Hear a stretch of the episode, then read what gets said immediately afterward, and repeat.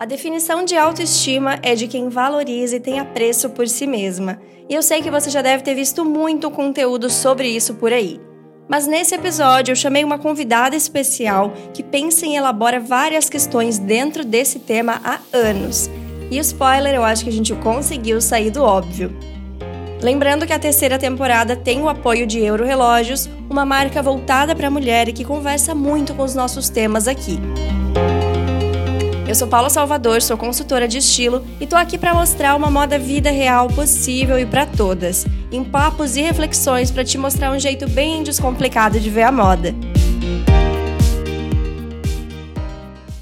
Antes, tudo que víamos sobre autoestima era ligado à aparência, concordam? Afinal, quando a gente pensa que a pessoa precisa gostar de si mesma, como não atrelar isso à aparência? É o nosso primeiro pensamento, é como as pessoas nos veem primeiro, é a primeira camada que nós vemos no espelho. E sim, acredito que a autoestima passa por aparência também. Passa por roupa, passa por estilo, por se ver representada no que veste. E passa por muitos lugares diferentes também que vão além disso. Passa pelas pessoas que a gente convive, pelas nossas experiências de vida, pela nossa confiança e coragem de arriscar, de se expor, mesmo que em pequenos passos. São vários caminhos para chegar lá e cada pessoa vai ter um caminho que é só seu.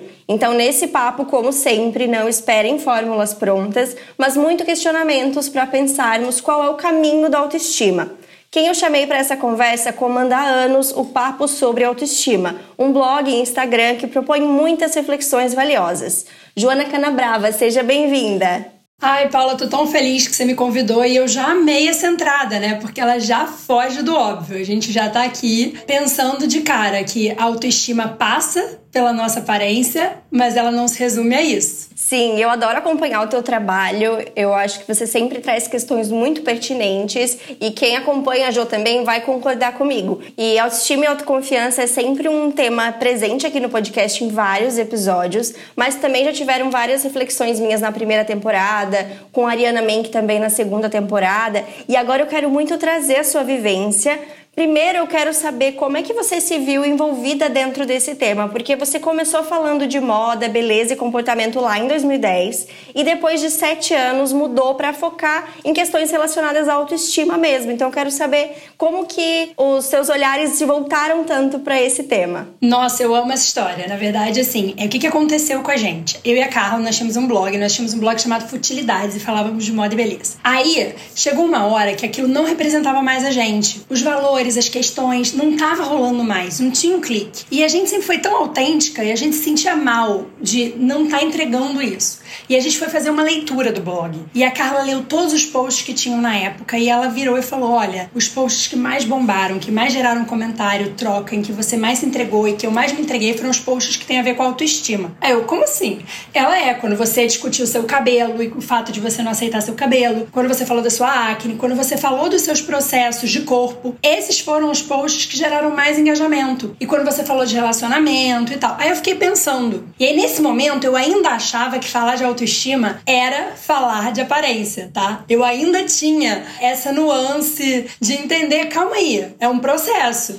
E aí, conforme eu fui falando sobre isso, eu percebi na terapia que falar de autoestima era falar de se conhecer. E aí, o que, que eu percebi? Falar de autoestima tinha a ver com falar de relacionamento, Falar de como eu me relaciono comigo, como eu me relaciono com os outros. Falar de autoestima tem menos a ver com tendência de moda e mais a ver com estilo pessoal. Com você saber quem você é e como você quer se expressar no mundo. Como você saber, tipo, ah, eu mudei, eu me transformei. E você conseguir trazer isso pro vestir. Então eu acho, por exemplo, que a autoestima ela tem um viés muito atrelado ao seu trabalho justamente por isso. Porque passa por se conhecer e expressar isso de alguma forma. E aí, olhando hoje, assim, tudo que eu vivi e tudo que aconteceu, o que, que eu acho que tava rolando ali? Tava tendo uma desidentificação com o tema anterior. A Carla trouxe essa proposta e eu, na época, fui meio reticente, mas falei, beleza, vamos testar. Era janeiro de 2016, eu falei, vamos testar.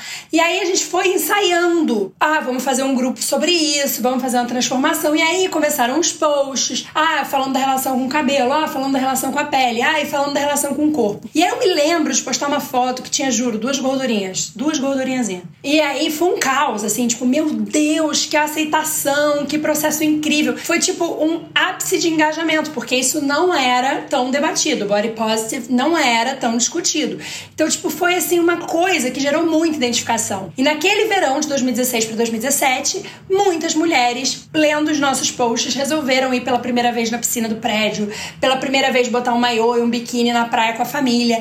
E aí tava muito ainda preso no corpo. Mas era um preso bom, era uma coisa tipo assim: poxa, vamos falar de libertação, vamos expressar quem nós somos, não vamos deixar de curtir o verão porque o nosso corpo não é padrão, não é o que a sociedade espera de nós. Então isso foi muito legal. Aí a gente fez uma festa na piscina, veio gente de todo canto, foi o máximo no Rio de Janeiro, assim, foi incrível. Aí veio o carnaval, o carnaval foi muita liberdade, maravilhoso, 2017. E aí passou os dias, eu fui falando, tá, do que, que eu vou falar agora? E eu comecei a mergulhar nesse assunto na terapia. Foi aí que a minha terapeuta tava me explicando justamente que autoestima tem a ver com gostar de si mesmo como um todo e não só apenas com a sua aparência. Então eu acho que eu fiz um processo de primeiro acolher minha aparência. Não é que eu passei, apertei um botão e amei como eu era no espelho. Não eu, na verdade, tirei o peso de ter que ter um corpo esperado pelas pessoas. E eu falei, beleza, esse é o corpo que eu tenho, Nesse corpo eu vou ser feliz, eu vou à praia, eu vou namorar, eu vou curtir. E aí foi o meu pulo do gato, que foi quando eu comecei a entender que não era sobre aparência. Que foi quando eu comecei a ter uma vida de solteira aos 28 anos de idade, curtindo, e eu percebi o seguinte: o fato de eu me aceitar e parar de ficar tentando botar uma roupa que escondia, ou parar de ficar tentando, tentando corrigir inadequações. Eu tava sempre tentando corrigir inadequações. Quando eu parei com isso, nossa, eu comecei a fazer o maior sucesso. Todo mundo que eu queria pegar, eu pegava. E aí todo mundo eu tinha que dizer não para as pessoas. Eu nunca tinha pensado por isso, porque na minha cabeça eu tinha que ser muito padrão para viver isso. E na verdade não, eu tinha que ter autoestima, eu tinha que estar segura de quem eu era e de quem, como eu me coloco no mundo. E aí aquilo, nossa, explodiu meu cérebro. Que eu falei, cara, então autoestima é estar tá autoconfiante, é ter confiança de quem eu sou, do que eu quero falar, do que eu quero conversar. E se eu gostar ou não gostar da minha aparência, é só uma camada disso. E aí, no caso, eu fiz um movimento muito gostoso de começar a curtir meu corpo. Mas nem todo mundo consegue, porque a sociedade impõe padrões muito pesados às mulheres e reduzem muito seu valor à aparência. Então é muito normal pessoas esclarecidas que estudam sobre esse assunto, que se interam pelo body positive, que seguem pessoas que falam sobre isso, falarem: beleza, eu acho lindo em vocês, mas eu não consigo fazer. E tá tudo bem, porque a gente foi ensinada a querer ter um único tipo de nariz que tem a ver com padrão eurocêntrico, né? Que num país miscigenado como o nosso não faz nenhum sentido. A gente tem que é, ter um único tipo de cabelo que ele é liso, ele é aceito, é ele que é atrelado ao arrumado, ao elegante, enquanto o cachado era estigmatizado como deselegante ou desarrumado. Então a gente tem uma série de estigmas que permeiam debates tão mais profundos, porque a gente começa a ver que o problema do nariz grande, o problema do, do cabelo, tudo isso não passa só pela pressão estética, passa também pelo racismo. Uma sociedade racista nos leva a chegar nesse ponto. Então quando a pessoa fala que ela se muda inteira, mas ela se muda porque ela gosta, eu acho muito problemático. Não que eu não faria nenhum procedimento estético, eu faria, mas eu entendo que é porque é mais confortável fazer isso numa sociedade que imputa tanto valor à beleza feminina. Eu não coloco mais naquele lugar, ah, eu faço porque eu gosto, meu corpo, minhas regras, não vamos debater, não vamos problematizar. Eu acho que você pode fazer tudo, mas é importante a gente problematizar. Para a gente entender que corpos são diversos, estruturas são diversas, pessoas, belezas são diversas. E eu acho que esse foi um pulo do gato incrível para mim. Quando eu comecei a entender que com a autoestima eu podia viver tudo que eu queria, que eu achava que eu precisava emagrecer, alisar o cabelo, operar o nariz para poder resolver e viver, eu na verdade não precisava de nada disso. Eu precisava ter autoconfiança, me jogar no mundo e me dar chances. E aí eu comecei a perceber. Aí eu falei, vou seguir pessoas de tamanhos diferentes, eu vou curtir isso a partir daí. E foi maravilhoso, Paula. Foi aí que para mim foi assim, sabe quando você desbloqueia um mundo novo? Para mim foi isso. Eu desbloqueei o um mundo novo quando eu comecei a seguir pessoas que não eram só padrão, pessoas que contavam histórias diferentes, que vinham de narrativas diferentes. Para mim foi maravilhoso. Que legal, né? Legal ver também como a internet te ajudou nesse processo todo. A gente vê que tem tantas vezes conteúdos que limitam, né? Ah, use isso, não use aquilo, falando de tipo de corpo, ou dizendo que o cabelo cacheado não é arrumado. A gente ainda vai entrar mais nesse assunto, mas eu acho que ainda tem tanto disso. Mas se a gente direcionar o nosso olhar para tanta coisa boa e tanta gente compartilhando conteúdo legal, como o seu também, que faz a gente pensar, é muito maravilhoso. E é muito lindo ver você falar também sobre os seus processos, assim né? E sobre como foram acontecendo essas viradas de chave e hoje olhando para trás você tem mais clareza, porque quando a gente tá passando às vezes, né, muita informação no momento, é muito difícil ver na hora. Na hora eu brinco que você não tem que pensar, você não tem que elaborar, você tem que sentir, porque as transformações não acontecem no racional. Se fosse isso, gente, todo mundo que leu a teoria aplicava na prática, e não é assim. A transformação muitas vezes acontece na vida de alguém que nem leu a teoria, mas porque ela se permitiu sentir. Então o que eu amo do processo é primeiro você sente, você vive e aí você elabora. E eu selecionei também algumas mensagens de seguidoras e uma delas é ótima para dar esse início nesse papo. Por onde você acha que devemos começar no assunto investir em nós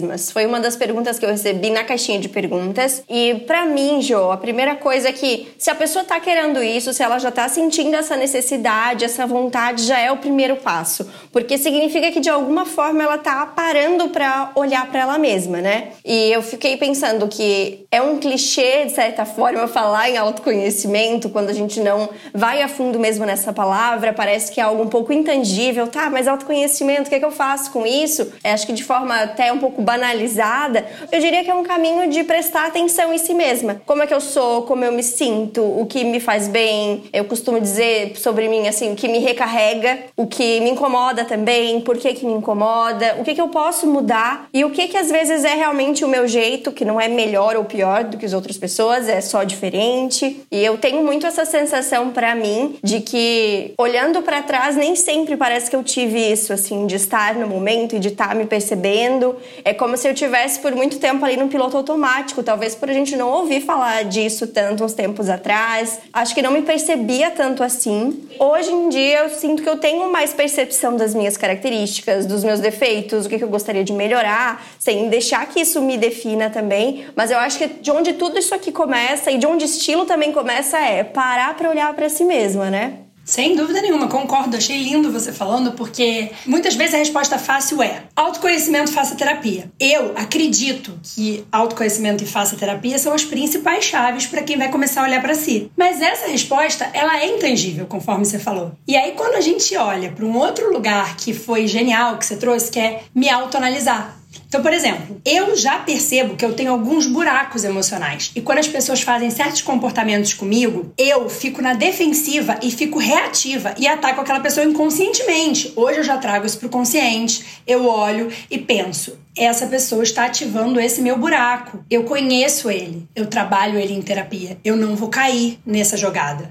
Então, para mim, é muito incrível o se autoanalisar, que quando você faz terapia, você trabalha isso com um profissional, você volta para você e você percebe isso nos movimentos. Você percebe coisas assim que vão estar atreladas ao estilo, outras que vão estar atreladas à terapia, outras que vão estar atreladas ao teu comportamento na família. São pequenas nuances. Por exemplo, para mim, eu sou uma pessoa que faz terapia há muitos anos e me considero uma pessoa bastante terapeutizada. Então eu olho, tento analisar, de vez em quando perco as estribeiras, porque, né, humana, tô aqui encarnada para melhorar. Mas uma coisa muito interessante que rolou assim para mim mim foi o dia que eu tava fazendo uma parte da consultoria de estilo e lidei com o fato de que eu tinha separado várias imagens que tinham a ver com poder e sensualidade. Mas no meu texto das coisas que eu dizia que eu queria expressar, nunca estava nem poder nem sensualidade. E aí eu tava conversando, né? Aí as minhas amigas me explicaram, Jô, isso é tão comum, quase ninguém. É uma sociedade tão tabu que a maioria das mulheres não entendem que elas querem expressar. Não precisa ser de uma forma clichê, mas de alguma forma, pode ser numa textura, numa modelagem. É tão difícil, né, você expressar verbalmente verbalmente que você quer ser sensual, por exemplo, sem ser uma sensualidade assim objetificadora, mas uma coisa mais de poder. E eu achei tão interessante porque você vê uma pessoa terapeutizada que não tem medo de falar das próprias arrogâncias, das próprias questões.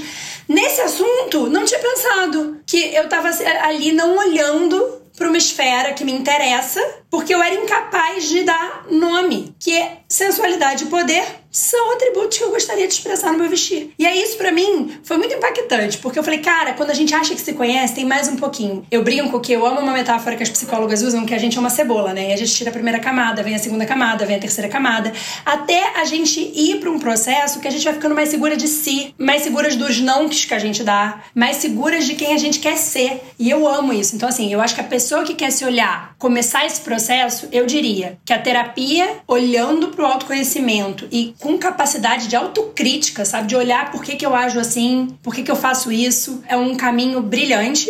E o outro caminho que eu acho brilhante é você começar processos que vão te levar na tua rotina. Pode ser um exercício físico, pode ser a consultoria de estilo para você se vestir de acordo com o seu estilo. É você viver de acordo com os seus valores e o que você está procurando, sabe? Eu acho que isso é sensacional. É, e eu sinto que eu só consegui chegar mais nesse lugar quando eu me priorizei mais na minha rotina mesmo. Principalmente assim, ah, depois da faculdade, primeiro eu trabalhava em agência, mas eu pegava sempre outros trabalhos. Depois da minha transição de carreira também, que eu vim para a área da consultoria de estilo. Então eu sinto assim, sou grata pelo que a Paula de 21 fez até ali os 27, mas junto com a pandemia depois deu uma desacelerada que mudou muito para mim. Que eu sinto que eu comecei assim a me dedicar a ser a pessoa que eu queria dos 27 até agora, 30. Não só a profissional que eu queria ser. Então, assim, aquelas metas de fim de ano, por exemplo, eu sempre gostei de fazer e as minhas eram sempre iguais e nunca rolava. Então, ah, eu quero ter tempo para me cuidar, quero ter tempo para fazer exercício, quero saber cozinhar, quero ler mais, quero descobrir mais hobbies, ter tempo de qualidade com as pessoas que eu gosto também. E eu ter conseguido tudo isso hoje faz com que eu me sinta orgulhosa de mim, de estar sendo a pessoa que eu quero ser. Então, eu acho que quando eu tô falando aqui de autoconhecimento, é, é esse ponto que eu quero chegar, assim, de a gente conseguir ir além mais do que a gente tá pensando de aparência quando a gente fala de autoestima. Sem dúvida, eu também sou a pessoa das metas e já tem uns 3, 4 anos que eu também percebo que eu risco bem mais minhas metas porque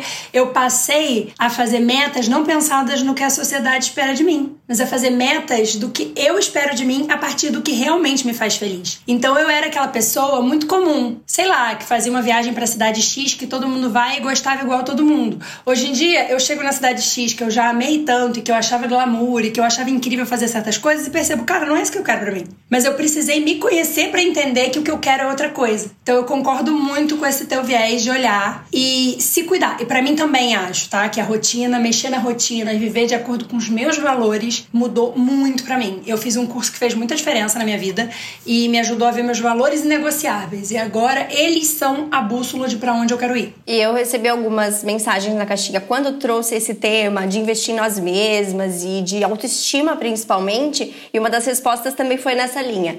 Primeiro de tudo, acho muito importante a gente se conhecer. Quando a gente se conhece bem, a gente percebe nossas necessidades, nossas vontades e vai traçando um plano para chegar no nosso objetivo. Mas temos que fazer uma coisa de cada vez. É importante listar os nossos objetivos para irmos cuidando e melhorando. Acho que autoconhecimento, autocuidado são tarefas essenciais para a gente ir colocando tudo no lugar de pouquinho em pouquinho. Acho que vai bem nessa linha do que a gente falou. E o tema que eu escolhi para esse episódio, Jo, é qual é o caminho da autoestima. E eu acho que o profissional é um caminho, o pessoal é um caminho, você com você internamente é um caminho também, o pessoal no sentido visual também, da nossa identidade, os relacionamentos. Então, você acha que dá para pensar assim por partes, Jo, que nem a roda da vida? Eu acho, acho que dá para pensar por partes e ontem eu tava lendo um texto que brinca que não tem equilíbrio. É uma meta impossível atingir o equilíbrio em todas as áreas da nossa vida, porque um dia que a gente atingir esse equilíbrio, no dia seguinte vai ter um problema e quando tiver um problema,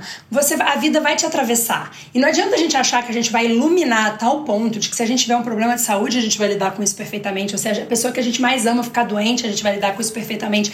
Não existe essa possibilidade. Se tem uma coisa que eu aprendi nesses anos de jornada de autoconhecimento que realmente eu acho que fez muita diferença é prioridade. Eu posso ter metas de melhorar minha carreira, melhorar minha saúde, melhorar minha rotina, melhorar minha imagem. Eu posso elencar várias dessas coisas ao mesmo tempo, mas eu não posso achar que eu vou melhorar em tudo ao mesmo tempo. Eu posso fazer uma consultoria de imagem na mesma época que eu estou investindo muito na terapia e fazendo um exercício simples, mas eu não vou me tornar uma grande corredora nesse tempo ou a melhor profissional nesse tempo. Eu vou estar tá equilibrando os pratinhos. Não existe esse equilíbrio que a gente tanto busca, é uma falácia. Então, o que, que é importante? Ah, Joana, isso é maluco, porque você é uma pessoa que diz sempre que está buscando equilíbrio. Um equilíbrio real, um equilíbrio possível. Que significa o quê? Eu elenco prioridades. Em 2022, eu descobri num curso que eu não vivia de acordo acordo com os meus valores inegociáveis.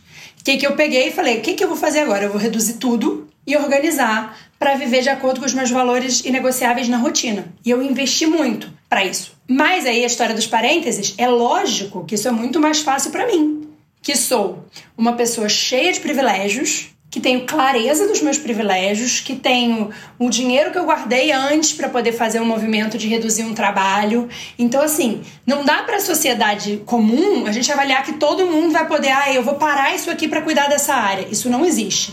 E foi tentando fazer isso que eu percebi que isso não existe. Porque a gente não pode esperar estar tá com tudo perfeito para começar. Então, para mim, foi muito sinistra essa parte de entender que a gente tem que elencar prioridades. Eu amei essa pergunta, porque eu concordo 100% com tudo que ela disse, mas o que eu acho que mais importante é isso. O que, que eu tiro dali? A palavra que faltou é prioridade. Se conheça e entenda quais são as prioridades do que você quer fazer nesse momento. E crie hábitos, ações práticas para que você viva de acordo com as suas prioridades. E entenda que algumas prioridades, depois de um tempo, elas se tornam hábitos. Então, por exemplo, vou dar um exemplo. Eu precisei fazer um ano de atividade física pela manhã, que é meu melhor horário, meu horário mais motivado, para criar o hábito. Uma vez que eu criei o hábito, eu percebi que para mim trabalhar escrevendo de tarde era ruim. Eu prefiro a minha parte escrita de manhã. Então eu tirei tudo da manhã, tirando a natação porque não dá. Eu tirei tudo da manhã e botei para tardinha, porque eu já criei o hábito, já foi uma prioridade criar o hábito. Hoje já é hábito. Então é uma prioridade manter mas eu já tenho esse hábito e eu devo manter esse hábito. Agora, o que, que eu joguei? Eu joguei para amanhã o que é minha prioridade. Minha prioridade é voltar a escrever de uma forma fluida, que eu amo, que tem tudo a ver comigo.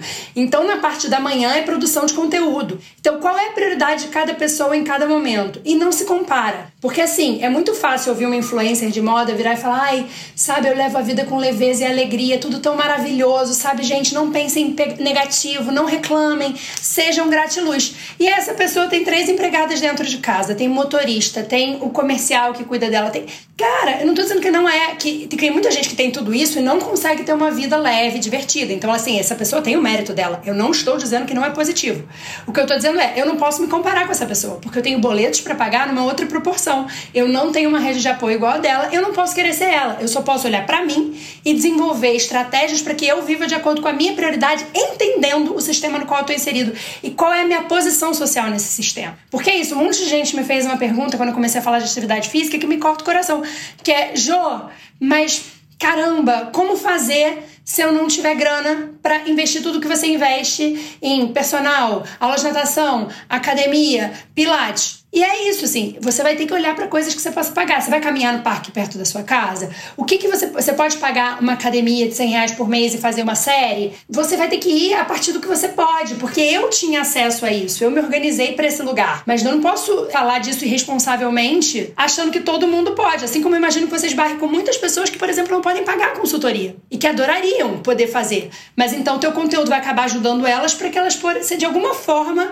elas possam começar um processo com elas mesmas. E essa questão do hábito, eu acho que é muito importante porque talvez muitas pessoas ah, nasceram num ambiente que, nossa, atividade física já faz parte. E outras vão ter que aprender a fazer isso. É algo importante. E quando a gente leva isso pro estilo, é a mesma coisa. Tem gente que às vezes já nasceu no ambiente ou uma própria motivação que já tinha para arriscar nos looks, para gostar disso, para curtir aquele processo. E tem gente que não gosta nem de provar roupa para comprar, por exemplo. Então as pessoas precisam aprender aprender a ter esse, esse gosto ou a se descobrir, a chegar a deixar isso mais leve, que é o que você conseguiu fazer com atividade física depois de um tempo. E é o que as pessoas também podem conseguir, porque ainda existe aquele ideal de, ah, não, mas é que estilo e roupa. Ah, tem gente que sabe, tem gente que não sabe. E não é assim, né? A roupa, de novo, voltando para o autoconhecimento, ela fala da gente. Se a gente se entende, a gente vai saber como colocar isso lá no armário também, vai saber fazer essas escolhas para que aquilo ali funcione e se vestir seja fácil. Só que antes de ser fácil vai ser difícil, porque você precisa chegar lá. Então acho que a gente vai ter que levar isso para tudo, que é qualquer habilidade nova que a gente queira e pode a gente cada um aí vai levar pro, pro, pro âmbito que faz sentido. Cara, genial. Eu acho incrível essa tua metáfora e análise, porque olhando daqui, isso é o que acontece comigo, tá? Para mim, o estilo é muito difícil. Apesar de eu gostar de moda, como eu tinha um corpo que era tido como inadequado na sociedade durante muito tempo e muita coisa foi difícil, eu comprava o que cabia. Então, eu comprava duas, três peças iguais da mesma cor porque cabiam. É, e isso porque eu não era gorda maior, tá? Não era uma mulher maior. A questão era realmente da dificuldade de você ir a um shopping anos atrás e comprar uma roupa 44, 46 bacana. E hoje, olhando o que você tá falando, eu penso que, cara, na verdade dá trabalho. criar hábitos, construir referência, treinar o olhar para aquele assunto, entender sobre o corpo, entender sobre o exercício, entender sobre a moda, implica em tirar um tempo para investir nisso. Então, antes de ficar fácil, vai dar trabalho. E eu amei isso, assim, porque para mim é nesse lugar que eu tô. Porque eu achava que a moda não era para mim, o estilo não era para mim. Que não importava como eu me parecia. Eu só tinha que ser inteligente, falar coisas inteligentes. E aí eu fui ver o seguinte, querida, vai sobreviver no mercado de influência, no mercado de produção de conteúdo fazendo isso? Não vai. Porque a imagem importa muito. A gente pode querer debater o quanto é complicado as mulheres serem resumidas à própria imagem em 2023. Concordo plenamente com o debate. Mas na prática, a sua imagem importa. Isso quer dizer que você precisa ter uma imagem padrão? Não. Mas isso quer dizer que você precisa comunicar muito bem a sua fala com o que você coloca no seu estilo, como você se apresenta, que tipo de foto você posta. Quando a rede social era um lugar de textos, eu, eu, eu brilhava. Quando as pessoas que escreviam bons textos começaram a se colocar numa estética muito coerente, eu comecei a perceber que eu não tinha isso e eu preciso desenvolver. Então eu tô aqui sempre treinando meu olhar, ouvindo. Então, assim, tem pessoas que falam sobre moda nos assuntos que às vezes nem me interessam tanto. Mas eu presto atenção, porque a pessoa tá falando sobre acabamento, sobre alguma coisa de modelagem, eu presto atenção porque eu não tenho esse repertório. E eu preciso, se eu quero usar a moda a meu favor conscientemente, eu preciso criar repertório. Eu acho que para tudo que a gente quer criar hábito, a gente precisa agir, estudar e criar repertório. Exatamente. Eu trouxe também outras perguntas que já começam a levar a autoestima para esse lado também da imagem.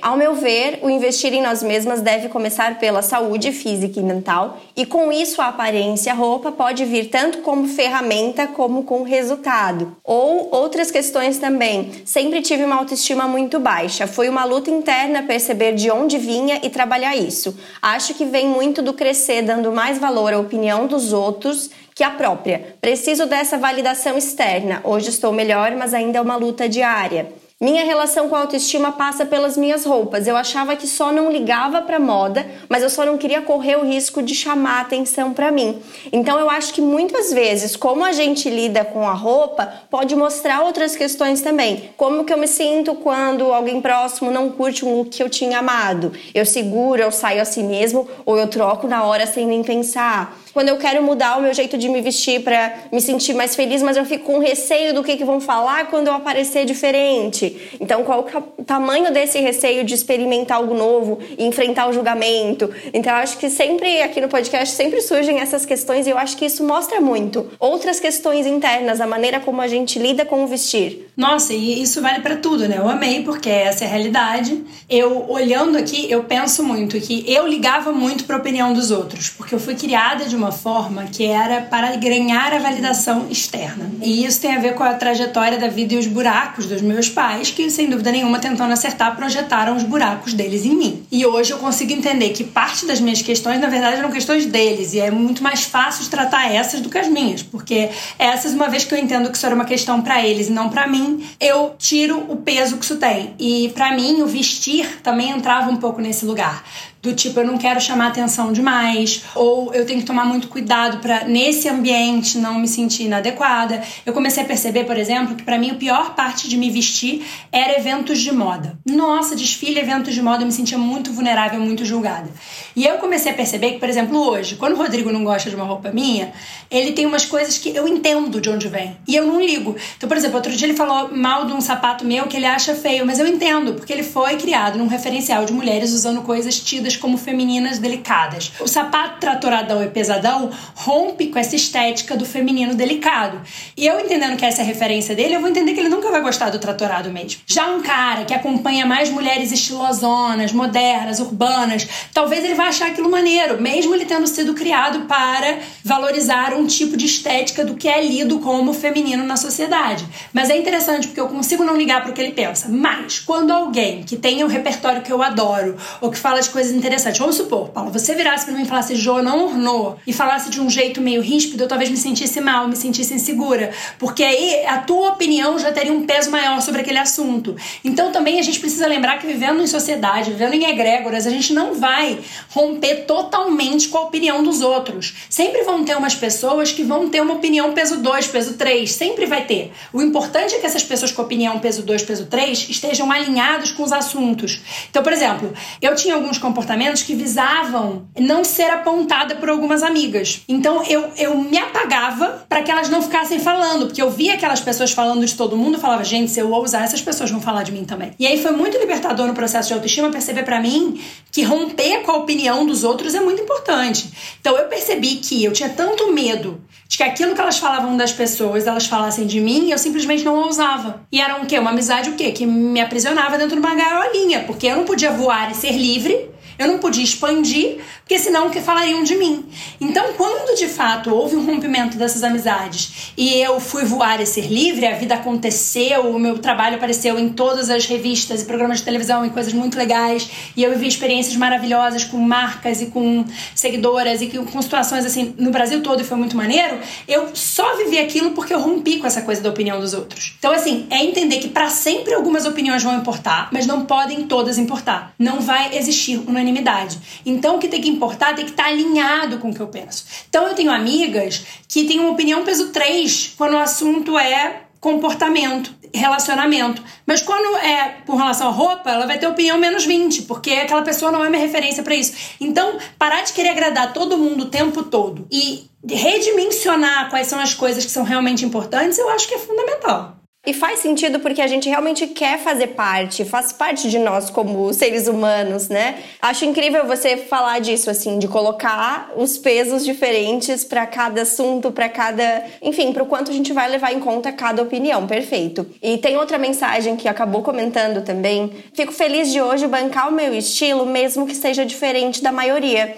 Eu vivia em alguns ambientes de trabalho em que me sentia pressionada a vestir determinadas coisas, usar determinadas marcas para fazer parte mesmo, especialmente porque eu ocupava um cargo de liderança e com o passar do tempo vi que não me representava e me aprisionava. Passei a usar algumas coisas ainda adequadas, mas que seja eu. É difícil e é um exercício constante. E aí eu acho que esse ponto aqui que ela trouxe do exercício constante é importantíssimo, porque sempre vai ter esse caminho mais fácil que é muito fácil a gente se perder de novo e voltar para o que está funcionando. Então, ah, cheguei num ambiente, acho que me bateu uma insegurança aqui, acho que eu devia ter vindo com outra roupa, né? Talvez até uma roupa que seja mais padrão para se é, adequar àquele ambiente, àquela ocasião. Assim como a gente falou, né, da questão da moda também, dos seus eventos de moda, aqui voltado para o caso dela mais para o trabalho.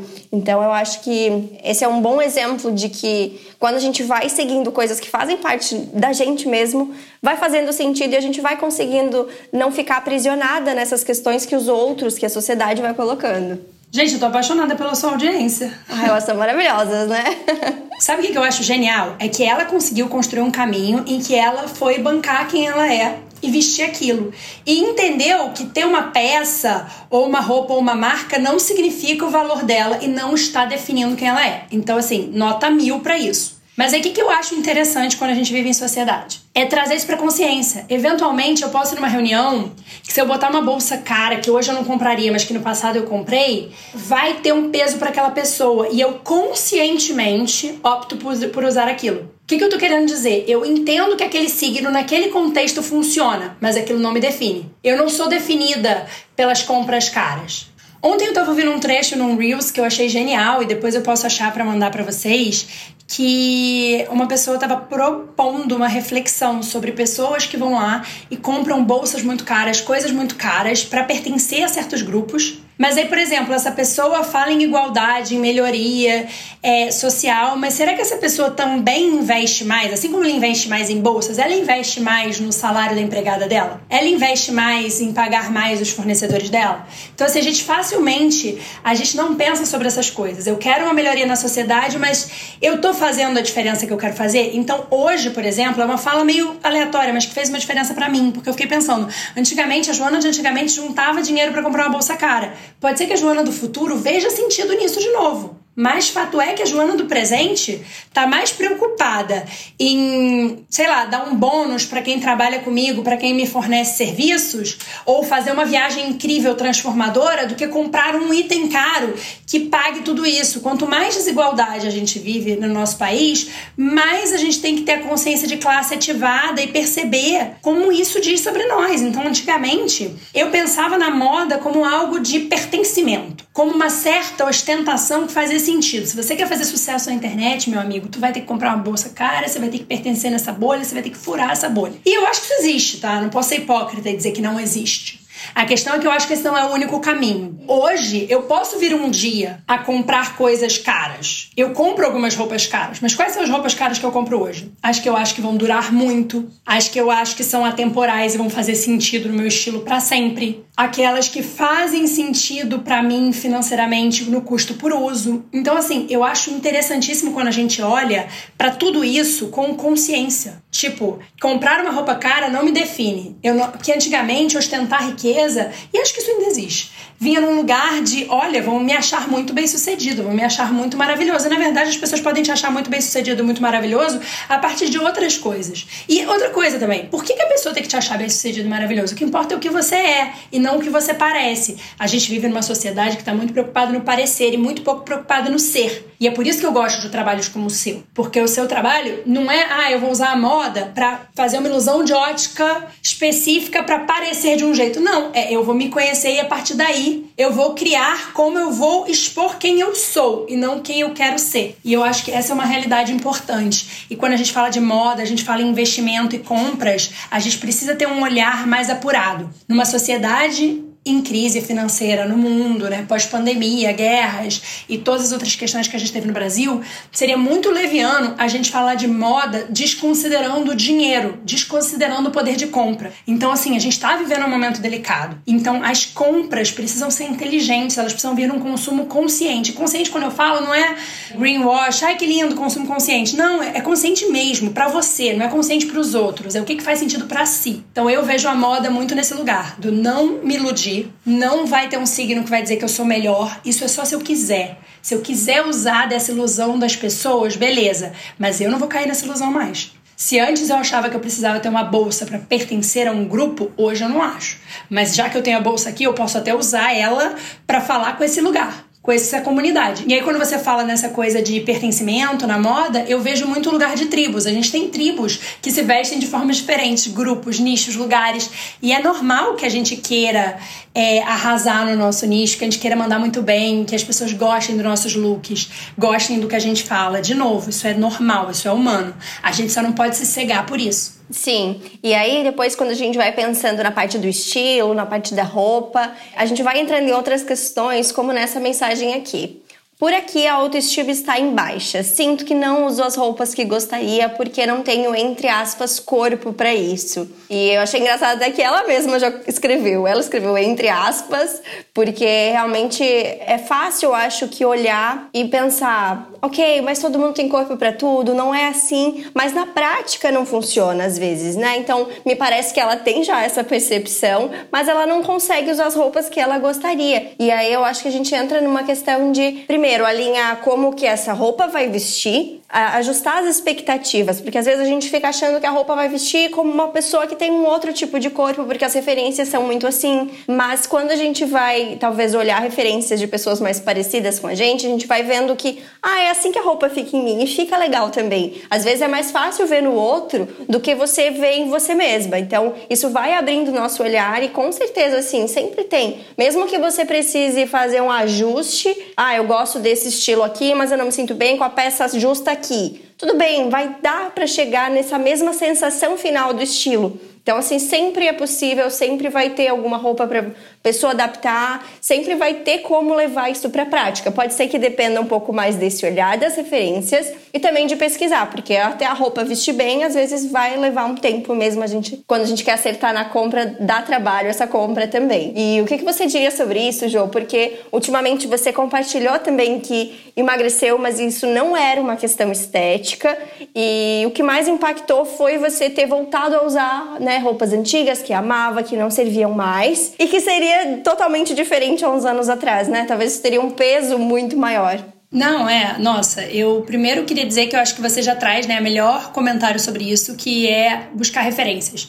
Eu diria que o follow terapêutico é buscar pessoas com corpos parecidos com os seus, buscar pessoas com estilos que você gosta, em corpos diferentes e diversificar o olhar. Então, acho que esse é um primeiro processo. Agora, o que eu gostei dela é que ela já traz um entre aspas, ou seja, ela tem uma clareza que na verdade todos os corpos podem tudo, mas que de repente ela não consegue. E aí eu vou fazer um, um momento advogado do diabo aqui Se não conseguir, também tudo bem. Ah, eu não tenho uma aceitação corporal, eu não consigo entender o meu corpo e aceitar que ele pode vestir um cropped. Ele pode, ele pode. Você pode seguir um monte de gente com um corpo parecido com o seu e de repente criar essa referência visual e de repente daqui a pouco topar achando aí, como você falou, a compra certa, o tecido certo, principalmente a modelagem certa. Mas se não conseguir, tudo bem também, sabe? Entra naquela história do a gente foi criado numa sociedade muito cruel com as mulheres e nem tudo a gente vai conseguir. Eu, por exemplo, olho para mim e falo, poxa, eu queria não colocar botox, por exemplo. Eu queria ser refém disso. Mas quando meu rosto começa a dar uma caidinha, as rugas começam a aparecer muito, eu tenho pés de galinhas, como zoam por aí, desde os 11 anos de idade. Então, assim, eu tenho uma olheira marcada desde muito novinha. Então, para mim, isso são questões muito profundas e muito antigas. Eu vou fazer esse tipo de, de adaptação é, na sociedade que exige tanto das mulheres, que não aceita esse envelhecimento. O que eu não vou dizer é que eu faço isso porque, ai, é, eu gosto. Não, eu entendo que isso tem todo um peso social colocado junto. E aí, por exemplo, eu talvez não pintasse o cabelo. Talvez eu deixasse o grisalho rolar. Então, assim, eu aceitei meu corpo lá atrás como ele era. Mas o que, que aconteceu? Eu tive uma questão de saúde, e aí, gente, é de saúde mesmo, tá? De novo, parênteses. É saúde mesmo, não é ai. Porque as pessoas começam a falar, parece que agora a pessoa não pode emagrecer sem postar, né? Se você não tá fazendo publi de uma clínica, meu Deus, você tá emagrecendo errado. E, e aí eu acho muito louco, porque eu precisei é, diminuir a gordura localizada nas minhas vísceras por conta de um problema metabólico que eu tive. Cara, eu vivi esse processo de uma forma muito fluida dois anos e meio, muito exercício físico. Nossa, uma, uma nutricionista maravilhosa, que não é de cortar e de restrição. Então foi tudo, muito, muito, maravilhoso. É um processo que tem muito a ver com atividade física para ansiedade. Mas eu emagreci. E isso impactou minha imagem. E aí, quando as pessoas viravam para mim e falavam: Você tá muito linda, você tá mais linda que nunca, eu olhava para as pessoas e falava: Vocês estão loucos. Que eu desço meu feed e eu acho que eu tava linda antes, com meu cabelo no lugar. E agora eu tô fazendo transição, porque eu tava no meio da transição. E eu olhava o cabelo, eu não. E, de novo, não tô fazendo transição para química zero. Eu saí do alisamento para uma química mais natural. E aí, conforme eu fui indo para esse lugar, meu cabelo ficou com duas texturas, e as pessoas dizendo que eu tava linda só porque eu tinha emagrecido. Porque na verdade eu não tava linda, eu tava descabelada. E agora meu cabelo tá ficando legal, agora eu começo a ver esse lugar. E é muito louco, porque tem umas pessoas que falam assim: ai, mas ó, você tem que parar de dizer que não é por estética. Porque fica parecendo que você não pode validar que é por estética. Aí eu virei pro outro dia pra uma seguidora e falei: olha, no meu caso não é. Você quer que eu minta? Eu mentiria para você lá, mas você não tá se achando mais bonita porque você está muito mais bonita. Eu falei: não, não tô. Eu tô me achando mais forte, eu tô achando que eu posso fazer várias trilhas melhores, eu tô com taxas metabólicas melhores. Então, para mim, esse processo foi muito sobre saúde. E o fato de eu falar que não era estético incomoda muita gente. Porque muita gente quer viver isso por estética. E aí minha fala é: enquanto foi por estética, enquanto eu adoeci por estética, enquanto eu tive transtorno alimentar tentando emagrecer por estética, eu nunca sustentei dois meses numa atividade física, eu nunca sustentei hábitos saudáveis, eu nunca tive a vida que eu tenho hoje. Então, só sustentei porque é pra longevidade, que é para viver melhor. E isso desdobra em mil coisas maravilhosas para eu ter mobilidade e autonomia na velhice, que é um motivo pelo qual eu tô tentando uma poupança de músculo. E aí tá todo mundo felizão, falando, nossa, que máximo, você perdeu 24 quilos. E eu lá, tipo, oh, meu Deus, eu não ganho uma grama de músculo, Brasil, o que que eu faço? Então, assim, ninguém vai saber quais são os seus reais dramas e suas reais metas. O que eu acho, assim, sobre a minha experiência, fiz esse disclaimer todo, mas para dizer que a moda nesse ponto foi muito curiosa, porque o único ponto estético positivo foi esse que você trouxe. Eu adorei voltar a caber em roupas que eu guardei, que eram roupas muito especiais, porque eu dou tudo. Me arrependi, inclusive, de ter doado metade das coisas que eu dei, gente. Desculpa, vou soar péssima, mas é porque. Metade não, porque eu doei muita coisa nos últimos anos. Desde 2013, o que eu já doei de roupa, assim, não é normal. Mas algumas coisas me dão. Hum, por que, que eu fiz isso? Porque na real eram coisas que tinham um apelo emocional. Então a coisa mais legal do emagrecimento, na parte estética foi voltar a caber em roupas que eu adorava. Então, isso para mim foi muito legal. E a outra parte que eu não posso ser hipócrita é que comprar roupa ficou muito mais fácil. Ir num shopping e caber nas roupas do shopping é, não me dá autoestima, não faz eu me sentir poderosa. Eu não dou esse poder para uma loja. A loja não vai me fazer sentir poderosa ou inadequada ou adequada. Mas ter o poder de escolha da peça, da modelagem, da textura, ter mais escolhas, para mim foi um lugar positivo. Eu faria esse processo só por isso? Jamais. Eu fiz por uma questão maior, mas isso foi legal. Agora é isso, assim, você tá tudo bem se você não se aceitar. Tá tudo bem se você achar que seu corpo não pode aquele look. Aí a Paula já trouxe a resposta. Beleza, já tá seguindo as pessoas. Tentou modelagens legais, não conseguiu?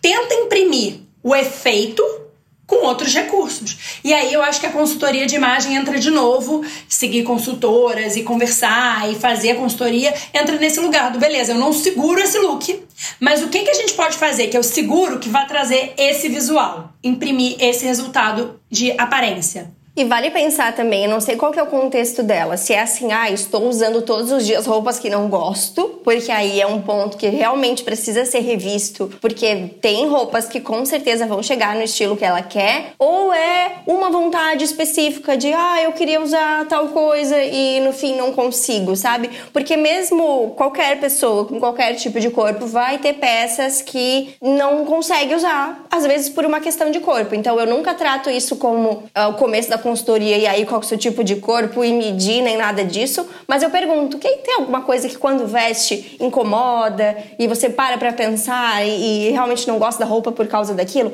Ai, tem, eu tenho, por exemplo, quando eu me sinto muito magrinha sem quadril, eu não gosto. Então, assim, ai, acho lindo uma calça que alguém tava que é justinha em cima. Não vai dar pra mim, eu não vou me gostar. Mas eu posso procurar aquele efeito em outra peça. Então, acho que esse é o ponto-chave. Então, como que eu posso lidar com isso e deixar isso de um jeito mais leve? Tem outra coisa também que eu acho que faz diferença, que é o quanto eu tô colocando de peso quando eu me olho no espelho e não gosto daquilo. Porque senão o nosso olhar vai direto. Então, eu acho que são coisas aí que a gente tem que exercitar o olhar para olhar o todo. Ninguém tá olhando diretamente para o seu o que você considera um defeito. Nossa, eu amei que você falou sobre isso. Porque isso, a Jut Jut lá atrás, quando ela produzia conteúdo, ela fez um post que falava, sei lá, dessa big pictureização das coisas, essa, essa coisa de você aumentar muito o problema. Então você vê, todo mundo lá tava me achando muito linda porque eu emagreci. E eu tava achando que a minha olheira e o meu cabelo na transição estavam caóticos. Eu tenho plena consciência, eu tenho áudios meus pra minha cabeleireira. Quando eu tava sofrendo na transição em alguns dias, que eu sentei e chorei no cantinho, que eu tive esses dias, é, eu ficava me sentindo muito culpada, porque eu sou uma pessoa que construiu uma liberdade muito grande com a minha aparência. Então eu me sentia muito culpada de estar me sentindo tão bizarra esteticamente. E eu mandava no áudio, eu falava, eu tenho plena consciência que isso aqui são buracos da Joana antiga. São buracos da Joana da infância. Porque eu sei que o meu cabelo não tem esse peso que eu tô dando. Eu tô dando muito mais poder e olhar para essa questão. Então, tipo, isso me fazia seguir falava, isso é, eu tô só olhando para isso, as pessoas não vão estar. Tá. A gente olha para um defeito, outro dia eu tava lendo uma menina que contou do nariz torto dela. E eu falei, gente, eu nunca tinha visto o nariz torto dela, mas ela só vê o nariz torto dela. E beleza ela querer corrigir o que ela considera um nariz torto, não estou julgando, mas o que eu achei curioso foi, eu nunca tinha notado. Então tem certas coisas que eu aponto, várias vezes eu recebo mensagem falando, João, eu nunca teria percebido se você não tivesse falado. E aí, de novo, é aquilo é uma questão para mim e pode ser que eu queira resolver. E outras coisas são questões coletivas imputadas ali. Então, por exemplo, uma coisa que você falou do quadril, para mim tá sendo muito estranho que eu perdi minha bunda, né? Perdi minha bunda e eu tô percebendo que eu vou ter que encontrar algumas calças e shorts que eu não pareça tão sem bunda, porque eu estou estranhando não ter bunda. E ao mesmo tempo eu corto a cena, eu vou pra academia e vejo aquelas bundas que muitas vezes, não vamos generalizar porque genética é uma coisa muito maravilhosa, tem gente que tem naturalmente, né? Mas que muitas vezes são ou silicone ou são bundas que são feitas a partir, construídas a partir de uma modulação hormonal ali que eu considero, para mim, é, perigosa e contra os meus valores hoje sobre saúde, como eu entendo hoje. E aí isso é muito curioso, porque eu consigo olhar e falar: a bunda daquelas pessoas é incrível, mas eu não pago o preço que essas pessoas pagam, não condiz com os meus valores construir essa bunda dessa forma. Então o que eu posso fazer é comer para ganhar músculos e malhar a bunda. E se vier a bunda maior, beleza. Se não vier, acolhi que a bunda é essa, amigo. É isso. Porque se eu tentar buscar perfeição, nunca vai ser suficiente. Eu vou olhar para as estrias, para os pontos, para as varizes e vão ter coisas sempre ficando muito maiores do que elas são. Então, esse olhar de não aumentar, não botar uma lente de aumento no que a gente considera nossos defeitos, faz parte do olhar amoroso e empático para com nossos corpos, que foi uma das coisas que a gente pregou lá no início do papo. Você não precisa se amar, você não precisa lacrar com o seu corpo no cropped no verão, mas que o padrão não te impeça de viver, de curtir, de existir em todas as circunstâncias. E que isso não impacte como você se olha. Porque a gente pode se olhar com mais amorosidade. Então, assim, quando eu me vejo caindo na Joana Antiga, gente, é meu aumento, tá? Minha terapeuta falou que eu tenho que superar isso, pelo amor de Deus, que a Joana Antiga já não existe mais, mas eu tenho muito medo dela, né? Traumática, coitada, uma tirana. E aí, eu olho no espelho, quando eu começo a ver um defeito, eu lembro. Cara, primeiro, corpos que vivem, corpos que existem, corpos que experimentam, que têm sensações. Defeitos virão, coisas outras virão. Uma coisa que eu vejo muita gente falando como se, tipo, ai meu Deus, agora eu tenho muito mais valor porque eu emagreci. Né? Porque numa sociedade gordofóbica é fogo. O valor tá no corpo magro. Então, tipo, as pessoas já colocando todo o grande valor agora. E eu sempre respondo, gente, quem garante que eu vou estar tá com esse corpo para sempre. Ninguém garante. O meu corpo não é uma massinha de modelar. Deus me livre, amanhã eu passo um perrengão e não posso mais me exercitar como eu me exercitava. Aí eu vou sofrer. Se eu colocar o meu valor nesse corpo, eu vou sofrer. Se eu achar que meu valor tá no corpo que eu tenho hoje, que o corpo de antes não tinha valor, eu vou sofrer. Mas se eu vi que esse corpo tem valor como o corpo que eu tinha antes também tem, Beleza. E hoje em dia até eu tenho percebido que essa questão dos procedimentos estéticos é tão banalizado, acontece uma quantidade tão grande no Brasil, né? Imagina, é um, é um país realmente que se destaca nisso. E no meu mundo ideal a gente faria o que está no nosso alcance e focaria em não colocar um peso estético maior do que isso deveria ocupar na vida. E até pensando um pouco aqui em redes sociais e tal, eu acho que a gente está muito mais exposto a vídeo e a gente se olha muito mais. E eu mesma já percebi isso. Eu tenho embaixo dos olhos uma olheira assim que forma mais quando eu sorrio, de um lado mais do que o outro. E eu só fui perceber isso mesmo vivendo na minha pele a vida inteira depois de um tempo aqui trabalhando com rede social, me olhando o tempo inteiro. E aí aquilo que eu falei de olhar e não dar o foco para aquilo foi algo que eu comecei a fazer, porque eu olhava e comecei a olhar, o meu rosto era aquilo, sabe? Eu olhava sempre embaixo dos olhos. E aí eu comecei a ver, não, eu, eu posso olhar meu rosto inteiro. E aí a gente muda o foco e faz todo sentido. É que nem quando as pessoas me perguntam, Paula, ai, minha canela é muito, muito fina, ou meu pé é muito, muito grande. A pessoa está olhando para o look e focando lá, sabe? Ninguém vai estar tá olhando tanto assim. Você também pode fazer o exercício, claro. Escolhe uma, uma bota que talvez não reforce mais isso, mas fora isso, é a sua canela, né? E o seu look não é simplesmente aquilo, assim como eu não sou exatamente uma característica minha, o meu rosto não é resumido a isso. E eu concordo plenamente, porque senão é isso, a gente se torna aquelas pessoas quando falaram que a minha pepeca era gorda. Aí eu vou me tornar a pessoa que vai fazer uma plástica na pepeca? Não vou, entendeu? Não tem chance. Eu acho que eu entendo essa minha cara, entre aspas, de cansada, das minhas ruguinhas e tal. É um exercício que eu faço diário, isso que você falou, de pensar, eu não sou isso, isso não me define. Eu posso vir a fazer algo sobre isso. Não faria algo invasivo, porque hoje não faz sentido, mas é, é esse novo olhar do tipo, eu não sou só isso e eu vou construindo a partir daí. E outra coisa que eu acho interessante é que você traz a não banalização do procedimento estético. De novo, acho que a plástica e todos os outros procedimentos que envolvem algum risco e tal, eles têm muita importância para muitos casos, mas eu acho que a gente precisa parar de banalizar. Porque assim, Cara, eu sou uma pessoa que nunca fiz plástica. Mas, assim, são poucas as minhas amigas que nunca fizeram plásticas. E algumas fizeram várias. Ah, eu tô criticando elas individualmente? De forma alguma. Eu tô nos criticando enquanto sociedade. para que meninas tão bonitas, tão plenas, tão perfeitas, quisessem se tornar mais parecidas com um único padrão, como se a gente fosse uma massinha de modelar. É muito mais fácil, né? Ser igual a todo mundo e eu não me destacar e eu não ser diferente e eu estar ali dentro daquele padrão. E pode ser na roupa, pode ser no cabelo, pode ser no rosto. E aí parece uma obrigação, porque todo mundo é assim, todo mundo faz isso. Só que a gente volta para o papo do autoconhecimento.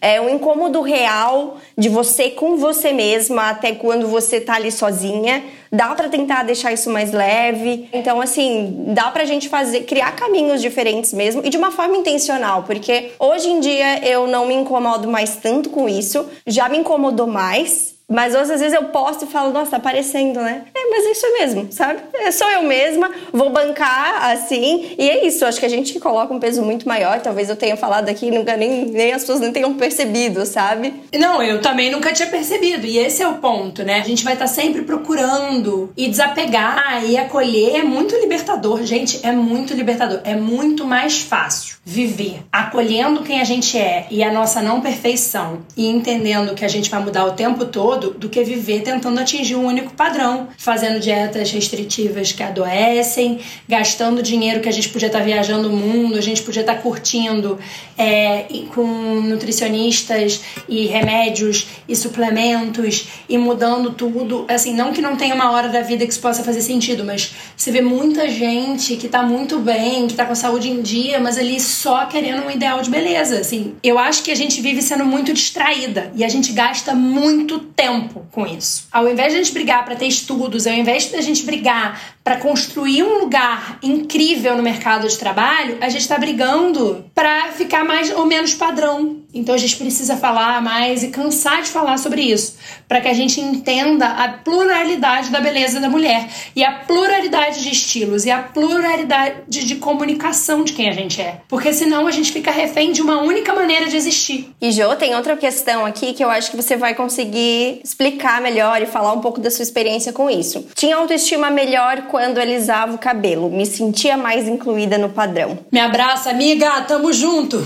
Cara, assim, eu não fiz a transição completa, né? Que é o que a maioria das pessoas fez, a transição de você retirar toda a química. Eu fiz uma transição de uma química muito abrasiva de alisamento para uma química que dá uma ajudada aí no meu manejo do cabelo. Consigo lidar melhor com ele. Mas mesmo assim, eu passei o período das duas químicas, das duas texturas e tal. Eu definitivamente tinha uma relação mais fácil com a minha aparência quando eu alisava o cabelo. E além disso, contracorrente de muito do que se discute hoje, eu gastava muito menos tempo para me arrumar. Eu tenho muitas seguidoras que voltaram ao alisamento por isso. Porém, a gente não pode reforçar o padrão, que é do cabelo liso, sem questionar o porquê que ele existe, né? Então ele existe porque a gente vive numa sociedade muito racista, que tudo que se pode se assemelhar à negritude é tido como ruim, é tido como errado, é tido como algo que tem que ser corrigido, porque a gente, na verdade, assim, bem colonizados, nós queremos ter um padrão de beleza eurocêntrico, que não somos porque somos miscigenados. Dito isso, no lugar de uma mulher branca, obviamente a gente poderia ouvir aqui uma mulher negra falando sobre isso e teria um outro peso muito mais importante, porque a mulher negra sofre racismo. Eu não. Por mais que eu entenda que o meio que constrói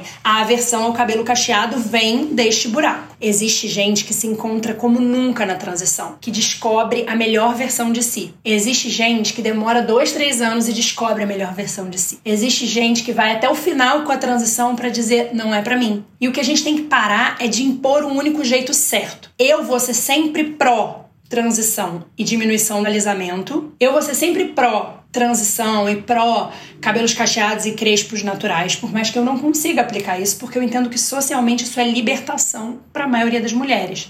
E se eu tivesse vivido numa sociedade que abraça cabelos de outras texturas, talvez eu nunca tivesse tido a crise que eu tive com o meu cabelo. Dito isso, na minha experiência pessoal, eu estou conseguindo construir um novo olhar amoroso para o meu cabelo mais próximo do natural e tô amando isso. O que, que é muito difícil para mim? O dia seguinte. No dia que eu lavo, seco e arrumo, eu saio de casa eu tô plena. O dia seguinte, quando tá com um frizz, com as coisas que são características desse cabelo, eu fico muito perdida, porque eu não consigo botar ele num padrão arrumado. E eu tenho essas crenças sociais de que parece desarrumado. E aí minhas seguidoras, quando eu desabafo, falam: "Não, Jô, cabelo cacheado, cabelo crespo, cabelo ondulado é assim. O seu cabelo tem muitas texturas, ele é assim. Você vai ter que acostumar. Então, olha a Bruna Vieira, que volta e meia ela tá com esse cabelo assim sem definição, ó Aí eu, pô, é verdade.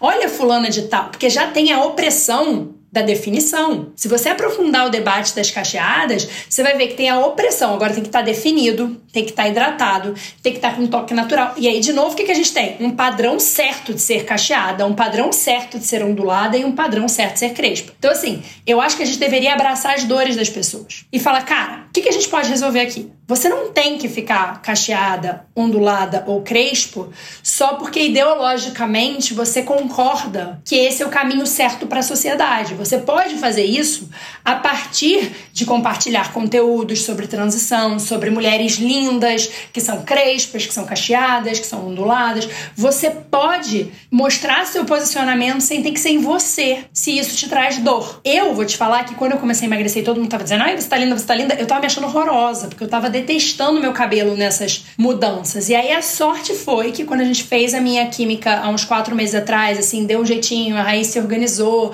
ele entrou de uma outra forma, eu aprendi uma nova finalização, eu falei, caraca, tô gostando. E é isso. Então, no dia que eu lavo e eu seco, eu tô amando. Hoje é um dia que eu tô com ele com gel para trás aqui preso, porque eu ainda não sei fazer penteados legais, que eu sei que vai ser uma solução bacana, que eu ainda não tenho esse repertório, mas eu vou ter, porque eu vou ter um tempo para me dedicar a aprender isso daqui a pouco. Eu, nos outros dias, vou descobrindo outros recursos. Gosto muito do resultado em alguns dias, em outros não. Acho que a vida era muito mais uniforme e estável, sem altos e baixos, com o alisamento. No cabelo mais próximo do natural, eu tenho muitos altos e baixos, mas eu entendo que é a minha experiência individual e que ninguém é obrigado a gostar ou não gostar. Eu tô aqui muito numa abraçada numa ideologia, abraçada no que eu acredito que vai funcionar para mim, abraçada no volume que eu desejo, que eu tava sentindo falta no alisamento. Então assim, eu acho que se tá doendo, se você não tá se identificando com você, cara, encontra um meio do caminho. Não precisa ser o super alisamento, mas busca uma ajuda. Acho que é um bom ponto quando a gente pensa que são experiências diferentes, né? E que não é uma. A gente não tá querendo criar uma obrigação aqui de seja dessa maneira. O papo todo aqui é em volta de seja o que faz sentido para você. Faça o que te representa, busque esse autoconhecimento para você saber que você tá fazendo isso por você e não pelos outros, e não porque eu tenho que fazer porque é assim que as pessoas do meu trabalho se vestem e, e, exigem, porque muita gente mandou isso, assim, de questões de trabalho, dessa coisa de parecer desarrumada, sendo que é só uma textura de cabelo. Mas quem conseguir fazer isso, quem conseguir ultrapassar essa barreira e usar o cabelo mais natural, saiba que você tá realmente criando um espaço que é muito legal, né? Ninguém tem essa obrigação, mas quanto mais pessoas estiverem assim, mais normalizado isso vai ser. É assim com a questão do cabelo, é assim com, com qualquer característica que a gente não goste e abrace mesmo assim. E vai ser assim com várias áreas. É assim que a gente cria verdadeira representatividade, ocupando os espaços com aquilo que é questionado socialmente. E é isso que você falou assim: quer fazer, faz o que faz sentido para você, mas você só vai saber o que faz sentido para você se você entender as pressões sociais e coletivas. É por isso que eu não recomendo falar desse tipo de assunto sem entender o contexto social, coletivo. A gente precisa desmistificar as questões sociais para a gente poder entender o que, que é nosso, o que, que é coletivo, o que, que é nosso mesmo enquanto coletivo. Agora eu vou fazer três perguntas rápidas sobre sua trajetória de estilo. Começando pelo passado, uma dica que daria para você mesma quando estava no começo desse processo de autoestima e de se redescobrir, se autoanalisar. Pare de tentar imitar o look dos outros. Eu acho que essa seria uma dica boa, porque eu vejo, assim, no passado, quando eu comecei a construir é, looks na internet, eu vejo que eu tentava reproduzir as coisas que estavam na moda, tendências. Eu era uma vítima da moda. E aí teve uma época que era uma coisa mais romântica, de rendas e babados. Eu era quase que caricata vintage, olhando hoje. Tipo, eu não conseguia trazer uma impressão pessoal, sabe? Então eu tentaria, é, voltaria no clichê de tudo que a gente disse hoje: é pare de imitar, pare de ser uma vítima da moda, pare de consumir por tendências, tente encontrar o seu estilo. E agora no presente, um tipo de look que usaria hoje para se sentir muito confiante calça jeans, camiseta branca, tênis branco e uma bolsinha cruzada bem confortável. E para o futuro, uma peça que já fez parte do armário, mas não tem mais espaço daqui para frente. Nossa, essa é, essa é a luta que eu tô aqui tentando descobrir. Eu acho que ainda não sei dizer o que que não tem espaço. Talvez é, seja menos do que uma peça não tem espaço daqui para frente usar coisas que não são confortáveis só porque elas são bonitas ou elas estão na moda. Conforto é uma palavra de ordem a partir de todas as peças e todas as coisas que eu tenho. E para finalizar esse nosso papo, queria que deixasse uma mensagem para quem sente que está nesses processos, que quer fortalecer mais a sua autoestima, quer trilhar esse processo do autoconhecimento, por onde começar, o que fazer, que dica que você daria, Jo? Não se cobrar muito, não se olhar com muita rigidez tentar se olhar com flexibilidade, amorosidade, acolhimento. Se você tiver grana ou se você puder fazer terapia com um bom terapeuta, uma boa terapeuta mesmo, que te ajude a se desenvolver, a se conhecer, eu recomendo sempre. Mas se não, tente muito, muito, muito se conhecer a partir de outros recursos. Eu acho que é a dica principal é se conheça, porque só se conhecendo é que você vai poder romper com o que é esperado de você e viver a tua expressão mais autêntica de você mesmo. Ai, que lindo, Jô. Obrigada, eu amei o papo. Acho que deu vários insights legais e, e realmente você tem muito repertório já pensando e elaborando sobre isso, então é muito legal te ouvir. E acho que você tem muito cuidado em tudo que você expõe também, a maneira que você fala na internet, abrindo às vezes uns parênteses para fazer pensar e sair daquele automático de falar, às vezes, coisas que a gente está acostumado a ler por aí. Então, fico muito feliz de ter sua participação aqui contribuindo para esse tema. E acho que a gente conseguiu sair um pouco do clichê aqui da autoestima, né? Saímos muito, eu amei, eu amei. Primeiro que eu amei todas as suas referências. Eu acho incrível que você costura as coisas a partir de um olhar muito consciente do todo. E amei a, a, todas as mensagens que elas mandaram. Achei que as meninas foram maravilhosas, porque elas acrescentaram muito. É incrível ver que a sua bolha é tão legal. Eu adorei a sua bolha. Acho que a gente pode juntar a minha bolha com a sua, a gente tentar juntar mulheres maravilhosas juntas. Mas é isso, assim, eu amei, achei que foi zero clichê e acho que é isso, assim, a gente não partiu de um ponto de vista de vamos usar frases feitas para lacração. Por mais que isso tenha sua importância, a gente está olhando para um, um caminho com menos fórmulas e mais troca de experiência para que cada um faça seu próprio processo. Então eu amei, amei, amei, amei, amei. Foi muito legal.